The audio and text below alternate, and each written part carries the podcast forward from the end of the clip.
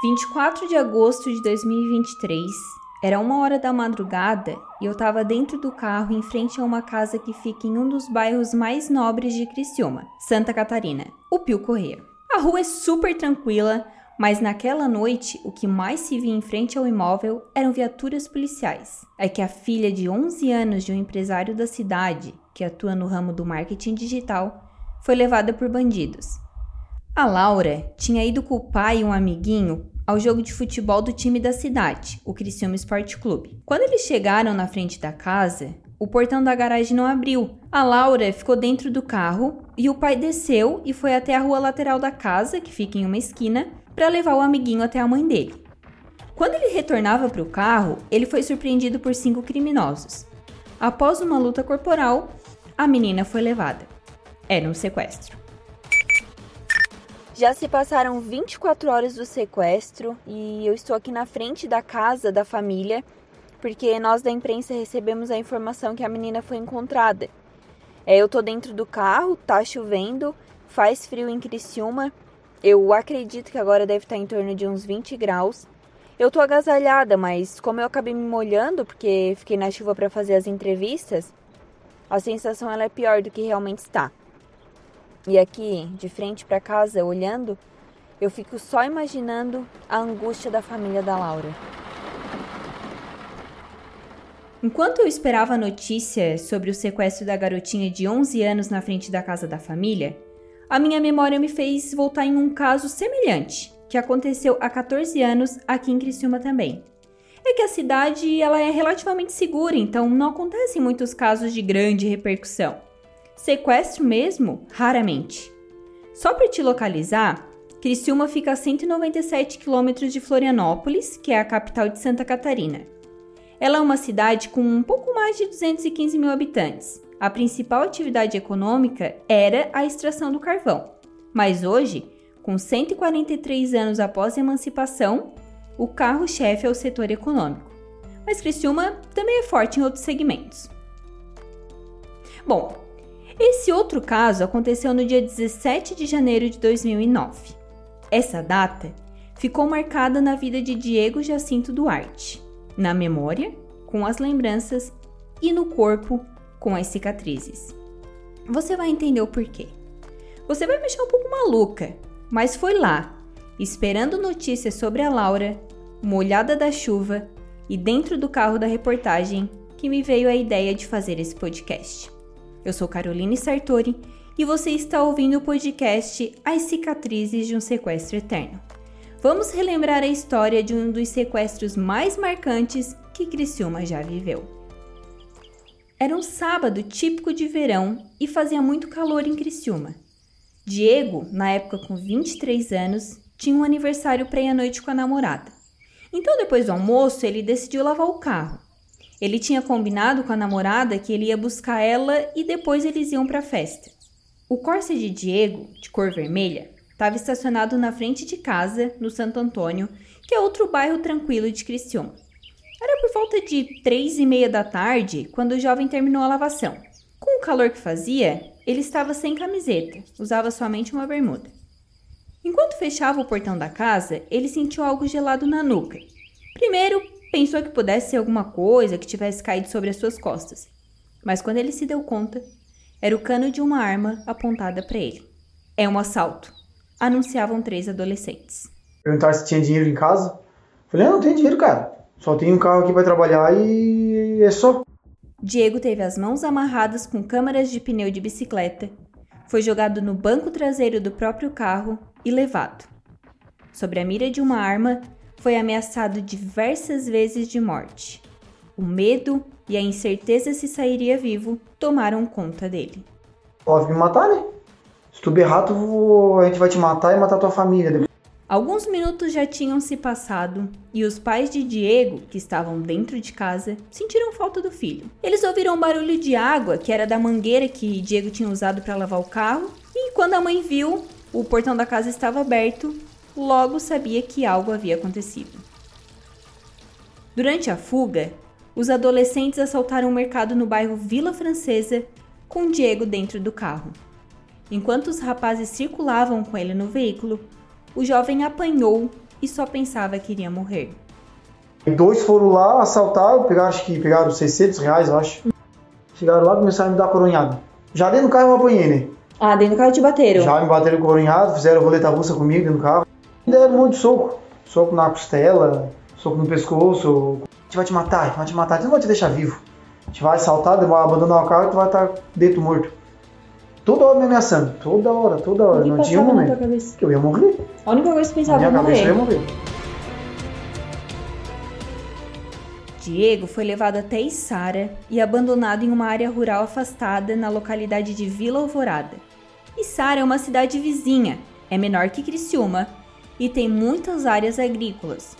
Diego conta que um dos adolescentes abriu o capô do carro e simulou que estava arrumando um defeito mecânico. Enquanto isso, os outros dois o levaram para uma mata que fica afastada da estrada. Diego foi novamente agredido. O jovem foi amarrado em uma árvore com as mãos para trás e os criminosos usaram fios e câmaras de pneus de bicicleta para prender os braços dele. Aí antes de eles ir embora, eles pegaram. Ó, se tu berrar, tu vai morrer aqui mesmo amarrado, ninguém vai te achar. Aí eles pegaram e já me deram mais um monte de coronhada. E antes de ir embora, ele pegou e abriu o tambor do, do- da arma e tava carregado de bala. Aí eles pegaram e saíram. E eu vi eles indo. Pegaram o carro e vazaram. Aí eu comecei a berrar. Comecei a gritar, socorro, socorro, e nada, e nada, e nada. Os pais de Diego já haviam ligado para a polícia. E logo veio a informação que o carro dele, o Corsa vermelho, já tinha sido abandonado em um outro bairro de Criciúma, o Boa Vista. A mãe já imaginou que algo de ruim havia acontecido. O local que o Diego foi abandonado era longe de tudo. A casa mais perto ficava a pelo menos 100 metros. Só que os moradores estavam na praia naquele fim de semana. Era verão. E depois que os criminosos eh, o abandonaram ali, Diego gritava incansavelmente por socorro, mas ninguém ouvia. Com o passar do tempo, as mãos dele começaram a formigar. O sangue parava de circular nas veias. Na hora que eles saíram começando a berrar, eu achei que já ia passar alguém. Ia ver.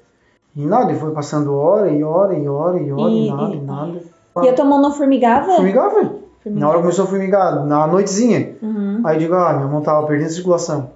Eu tentava mexer para tentar a circulação ficar e não adiantava. Quanto mais mexia, mais ia apertando a câmera. Foi me apertando, foi apertando, foi me começando a doer, a doer, minha mão foi inchando, foi inchando. Já vi, já não sentia mais a mão. Cansado de berrar, pegou no sono. Segundo o delegado de Polícia Civil que atendeu o caso na época, Márcio Campos Neves, os três adolescentes que sequestraram Diego estavam foragidos da casa de semi-liberdade de Criciúma. Era um local onde os menores de idade infratores cumpriam penas. Eles eram obrigados a dormir nesse local, mas durante o dia eles tinham a liberdade de sair para trabalhar. Esses guris barbarizaram né, a cidade naquela época. Eles já tinham cometido vários atos antes, e por isso que estavam, já tinham sido internados, depois foram para o centro de liberdade. Mesmo assim, foi uma onda, né? Fizeram isso com o Diego, em seguida um assalto, depois um homicídio, depois tráfico, e até, até a gente conseguir pegar. Foram vários atos infracionais. Depois que aterrorizaram a cidade, os três adolescentes acabaram apreendidos pela polícia militar e levados para a delegacia. Diego continuava desaparecido, mas nem com a pressão da polícia, os menores revelaram onde a vítima estava. Foi uma coisa assim que marcou muito pela, pela brutalidade e da frieza, porque mesmo depois que a gente pegou os dois, eles não quiseram falar onde estava a vítima, não mudava nada para eles. Poderia ter consequências menores, né? Porque ali menos picadas, menos é, pressão ali na mão, mas eles se recusaram. Amarrado na árvore, Diego gritava incansavelmente para que alguém o encontrasse. Ele até ouvia carros passando na estrada, longe, mas ninguém o escutava. As horas estavam passando e os fios cortando cada vez mais a sua pele. No domingo de manhã, começou a chover. Diego começou a sentir muito frio. E com as poças que se formaram da chuva, ele teve a ideia de fazer lama com os pés, que não estavam amarrados, e jogar para cima dele com o intuito de se esquentar. Aí eu, com o instinto que deu, eu comecei a fazer lama e jogar pra cima de mim. Comecei a fazer lama com o pé, porque meu pé tava solto. Aham. Comecei a fazer lama e jogar pra cima de mim. Pra te tentar tomar aquela água? Não, pra não ficar com frio. Pra não dar hipo- hipotermia. Comecei a jogar, tava cheio. Comecei a jogar lodo na cara, na mão, tentei jogar na mão. Tentei fazer com a mão aqui, jogar com a mão aqui no, no lodo. A mão, tudo e consegui um pouco de jogar lodo. Aí a água que eu tomava era água que escorria do, da árvore. Hum. Aí eu só colocava a língua e jogava na coisa. Diego ficou preso naquela situação por praticamente quatro intermináveis dias. Além do frio e da fome, estava com o corpo todo picado pelos insetos e continuava gritando, em vão, por socorro. Desesperado, começou a comer insetos. É isso mesmo, Diego começou a comer insetos. Durante os períodos que ele adormecia de exaustão, sonhava que estava em casa. Daqui a pouco, do nada, aparece a mãe na minha frente, na, assim. Ô mãe, traz café pra mim, mãe. Eu não consigo me levantar. Eu não, não consigo, acho que eu tô preso, não sei o quê. Na minha cabeça, achando que eu tava em casa e preso e não sabia que eu tava amarrado. Mas, Diego seguiu com as alucinações. Ele via duas pessoas ao seu lado. Alucinação ou anjos? aí aquelas alu- alucinações passavam, menos as duas pessoas do meu lado. Ficava ali. Ficava ali, sentado, olhando pra mim, dizendo que, calma, eles vão te achar. Eles vão te achar. Calma que eles vão te achar. Não te preocupa. Coloca na mão de Deus que eles vão te achar. Assim se passou o domingo, a segunda e chegou a terça-feira. Diego já estava naquela situação com os braços presos há quase 70 horas. Os fios que o prendiam já haviam entrado na pele, ficando cravados nas veias e músculos. As mãos e braços estavam totalmente inchados. Terça de manhã, Diego não aguentava mais o sofrimento. Ele já estava entrando no quarto dia que estava preso naquela árvore. Então, pediu socorro em pensamento para uma força maior. Chegou terça de manhã, lá por umas nove. Por aí, amanhecendo assim, amanhã de dia assim. Eu cheguei assim, ó. Eu parei, olhei pra cima e falei, bah, não aguento mais. Tu quer me levar, tu me leva, mas não aguento mais. Não dá. Eu só terminei de falar, as duas pessoas que estavam do meu lado subiram. Os anjos que ele imaginava subiram. Diego pensava que ali seria o seu fim. Quando outros anjos apareceram, uma família de agricultores de sobrenome Rabelo, que morava naquela casa, a alguns metros de onde ele estava. Diego começou a berrar quando viu que alguém se aproximava. Falar, eu comecei a berrar, berrar, berrar. Eles, ah, quem é que tá aí? Eu digo, ah, me achar. Nossa, aí que meu corpo. Assim, ah, é, é, Meu nome é Diego, fui sequestrado, assim, eu sou de Criciúma, me deixaram aqui desde sábado, não sei o que, eu tô amarrado, pelo amor de Deus, vem aqui me ajudar, me solta, senão eu vou morrer. Quando a família Rabelo viu Diego, ficaram impressionados com o estado da vítima. As mãos estavam pretas e inchadas, sem falar no corpo todo picado por insetos. Na hora que eles me acharam, eles, meu Deus do céu. Já chegaram, já cortaram o, o fio da árvore, tiraram, não tiraram o fio, Só cortaram. porque o fio aqui, o sangue que tava escorrendo, secou Ah, e ficou por cima do fio. O corpo de bombeiros e a polícia militar foram chamados. Bataclan Carpes foi um dos bombeiros que resgatou Diego. E para mim também foi a primeira vez que eu, tinha visto aquilo, né? E quando eu me deparei com aquilo ali, eu fiquei chocado também, porque, coitado, as mãos, as mãos dele, assim, era, era fora do normal, coisa assim. De uma mão, ou falar assim, de uma mão dele tava, cinco cada mão, assim, de enchi- inchaço que tava, né? O braço bem fininho as mãos assim, bem... Nós achamos que ele ia perder aquela mão, e aí conduzimos ele pro, pro hospital, né? Depois de quatro dias na mata, amarrado em uma árvore, Diego estava desnutrido e com risco de perder os antebraços. Foi levado direto ao Hospital São Donato, em Içara. O rapaz, de 23 anos, que aguentou firme durante os quatro dias de luta pela sobrevivência, desmoronou quando reencontrou os pais. Aí eu chorava tanto, chorava tanto que o bombeiro, para, cara. Calma, calma, calma, senão tu vai. Vai morrer agora. Vai dar um treco em ti, cara. Se tu Vai dar um infarto. lutasse tudo isso pra. Tu vai dar um infarto, cara, calma. Aí eu fui me acalmando, me acalmando. Iniciou então uma nova luta, tentar recuperar as mãos de Diego. Com quase 70 horas sem a circulação do sangue, os membros ficaram com isquemia severa. O jovem foi transferido para o Hospital São José em Criciúma, onde passou por cirurgia e ficou internado na unidade de terapia intensiva por três dias. Em seguida, foi para o Hospital Santa Isabel, em Blumenau, Santa Catarina. A decisão da transferência foi dos médicos que acompanhavam o caso, com o intuito de que o jovem conseguisse realizar terapia hiperbárica, que explicando de um modo muito simples, o paciente é colocado em uma cápsula com 100% de oxigênio puro que ajuda na circulação do sangue.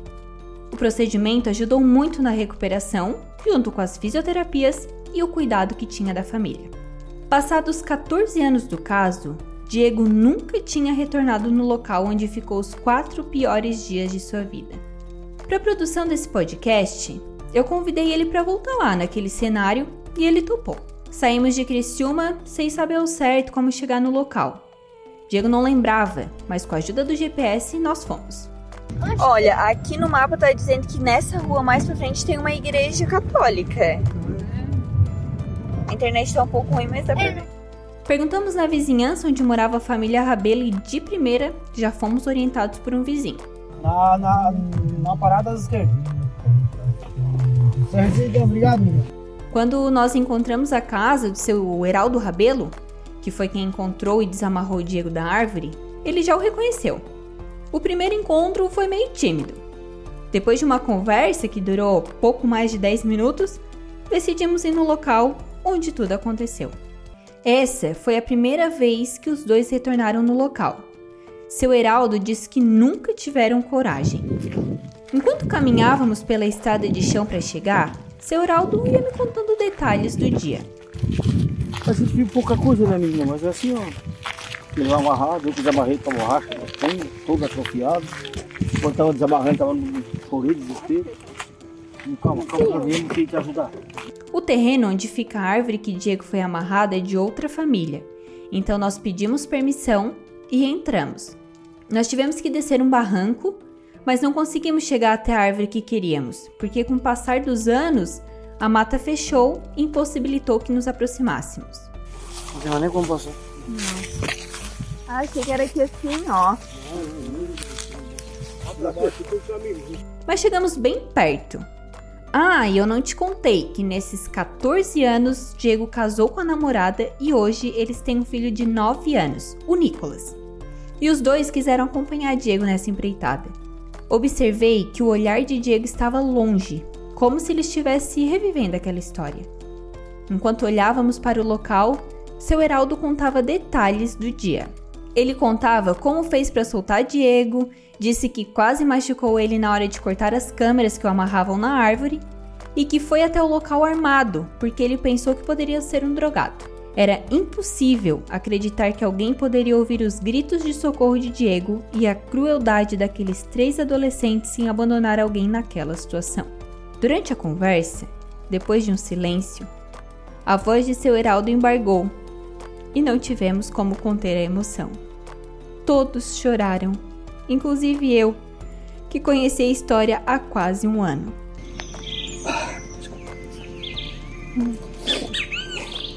Errei que eu tenho mais coragem de voltar pra cá.